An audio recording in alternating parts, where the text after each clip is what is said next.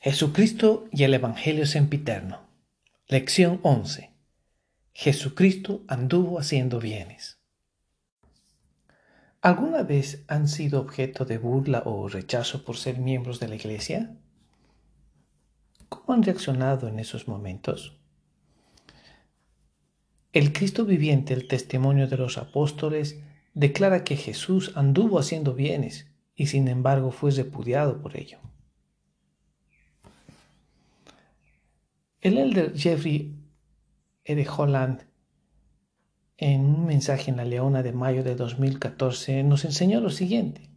Con admiración y ánimo por todos los que tendrán que permanecer firmes en estos últimos días, les digo a todos, y especialmente a los jóvenes de la iglesia, que si aún no les ha tocado, un día se encontrarán ante el llamado de defender su religión, o quizás hasta soportar un poco de maltrato personal por el simple hecho de ser miembros de la Iglesia de Jesucristo de los Santos de los últimos días. En esos momentos se requerirá de parte de ustedes tanto valentía como cortesía. Por ejemplo, hace poco una misionera me escribió mi compañera y yo vimos a un hombre sentado en una banca de la plaza de la ciudad comiendo su almuerzo. Al acercarnos, alzó la vista y vio nuestras placas misionales. Con una terrible expresión en el rostro se puso de pie rápidamente y levantó la mano para pegarme. Yo evadí el golpe justo a tiempo, pero él me escupió la comida encima y empezó a decirnos las más horribles palabrotas. Nos marchamos sin decir nada. Intenté limpiarme la comida de la cara cuando sentí que una bola de puré de papas me golpeó la cabeza. A veces es difícil ser misionera, porque en ese preciso momento tenía ganas de volver a agarrar a ese hombre y decirle qué es lo que le pasa. Pero no, le, no lo hice.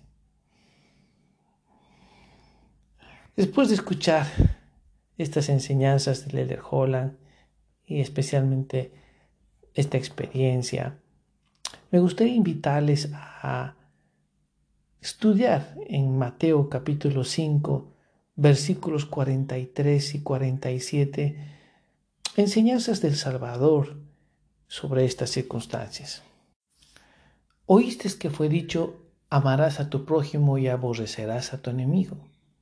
Pero yo os digo, amad a vuestros enemigos, bendecid a los que os maldicen, haced bien a los que os aborrecen y orad por los que os ultrajan y os persiguen, para que seáis hijos de vuestro Padre que está en los cielos, que hace salir su sol sobre malos y buenos, y hace llover sobre justos e injustos.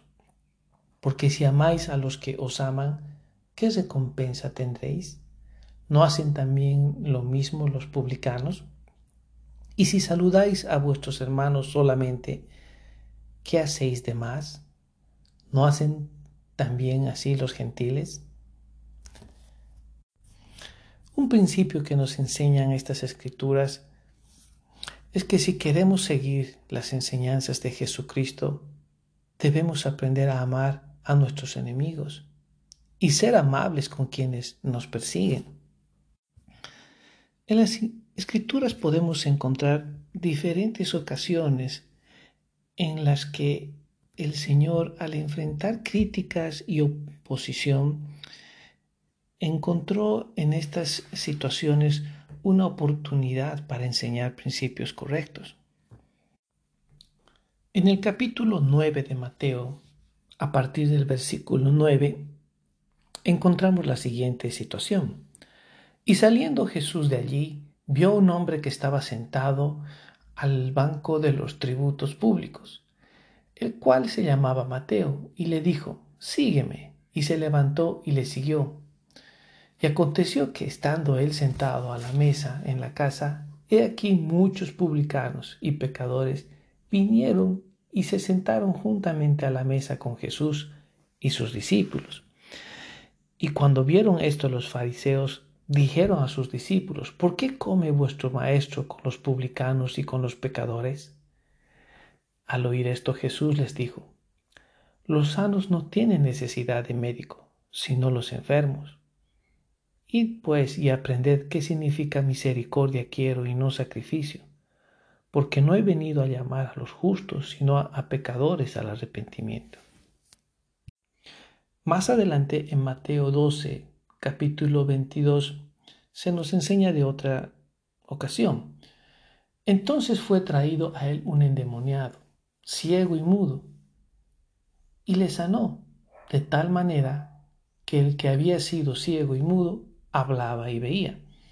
Y toda la gente estaba atónita y decía, ¿no será este el hijo de David? Mas los fariseos al oírle decían, Este no echa fuera los demonios, sino por Belcebú, príncipe de los demonios. Y Jesús, sabiendo los pensamientos de ellos, les dijo, Todo reino dividido contra sí mismo es asolado, y toda ciudad o casa dividida contra sí misma no permanecerá. Y si Satanás echa fuera a Satanás, contra sí mismo está dividido. ¿Cómo pues permanecerá su reino? En otra ocasión, en Marcos, en el capítulo 11, a partir, del versículo 15, se nos enseña lo siguiente. Vinieron pues a, a Jerusalén y entrando Jesús en el templo comenzó a echar fuera a los que vendían y compraban en el templo, y volcó las mesas de los cambistas y las sillas de los que vendían palomas, y no consentía que nadie atravesara el templo llevando utensilio alguno, y les enseñaba diciendo, ¿no está escrito, mi casa, casa de oración será llamada para todas las naciones? Pero vosotros la habéis hecho cueva de ladrones. Y lo oyeron los escribas y los principales sacerdotes, y buscaban cómo quitarle la vida, porque le tenían miedo, por cuanto todo el pueblo estaba maravillado de su doctrina. Pero al llegar la noche Jesús salió de la ciudad. Es verdad que al seguir el ejemplo de buenas obras del Salvador, a veces tendremos que soportar persecución. En Mateo, en el capítulo 5, se nos enseña lo siguiente a partir del versículo 9. Bienaventurados los pacificadores, porque ellos serán llamados hijos de Dios. Bienaventurados los que padecen persecución por causa de la justicia, porque de ellos es el reino de los cielos. Bienaventurados sois cuando por mi causa os vituperen y os persigan, y digan toda clase de mal contra vosotros mintiendo. Gozaos y alegraos, porque vuestro galardón es grande en los cielos, pues así persiguieron a los profetas que fueron antes de vosotros. En este mismo capítulo de Mateo capítulo 5, a partir del versículo 38, el Señor enseña lo siguiente. Oísteis que fue dicho ojo por ojo y diente por diente, pero yo os digo, no resistáis al malo, antes bien, a cualquiera que te golpee en la mejilla derecha, vuélvele también la otra. Y al que quiera ponerte a pleito y quitarte la túnica, déjale también la capa. Y a cualquiera que te obligue a llevar carga por una milla, ve con el dos.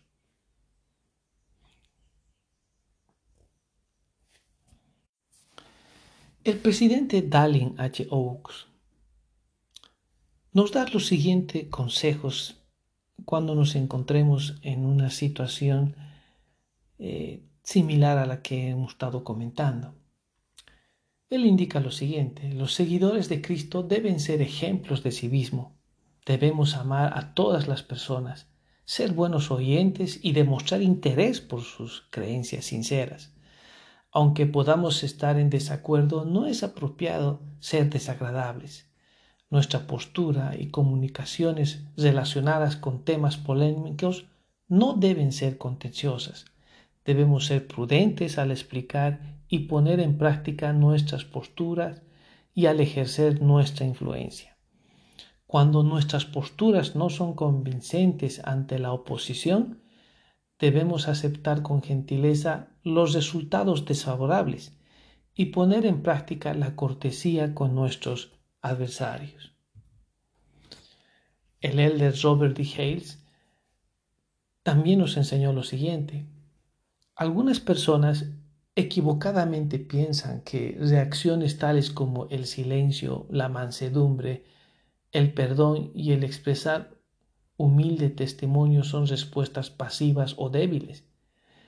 Pero el amar a nuestros enemigos, bendecir a los que nos maldicen, hacer bien a los que nos aborrecen y orar por los que nos ultrajan y nos persiguen, requiere fe, fortaleza y más que todo valor cristiano. Cuando no tomamos represalias, cuando ofrecemos la otra mejilla y dominamos los sentimientos de ira, nosotros también seguimos el ejemplo del Salvador manifestamos su amor, que es el único poder que puede someter al adversario y dar una respuesta a nuestros acusadores, sin a la vez acusarlos a ellos. Eso no es debilidad, eso es valor cristiano. El elder Robert D. Hales continuó enseñando en la Leona de noviembre de 2008 lo siguiente. Al responder a los demás, cada circunstancia será diferente.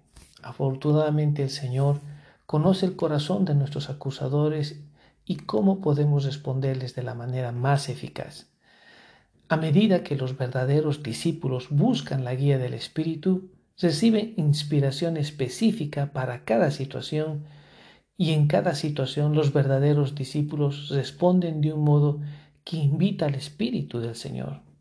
Como verdaderos discípulos, nuestra preocupación principal debe ser el bienestar de los demás, no la justificación personal. Las preguntas y las críticas nos dan la oportunidad de tender la mano a los demás y demostrarles que ellos son importantes para el Padre Celestial y para nosotros.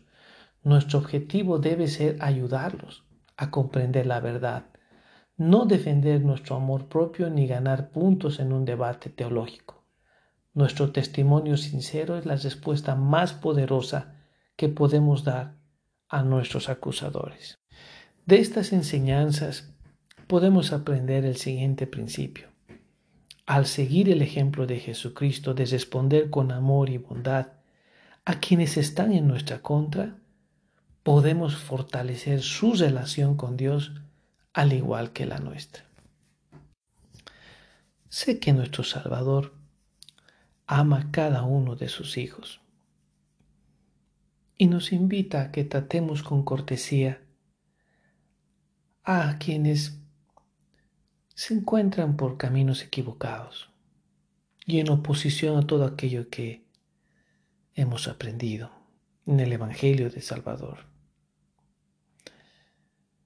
Sé que al, seguir sus enseñanzas y su ejemplo, Él nos inspirará a encontrar las mejores maneras de ayudar a cada uno de sus hijos. En el nombre de Jesucristo. Amén.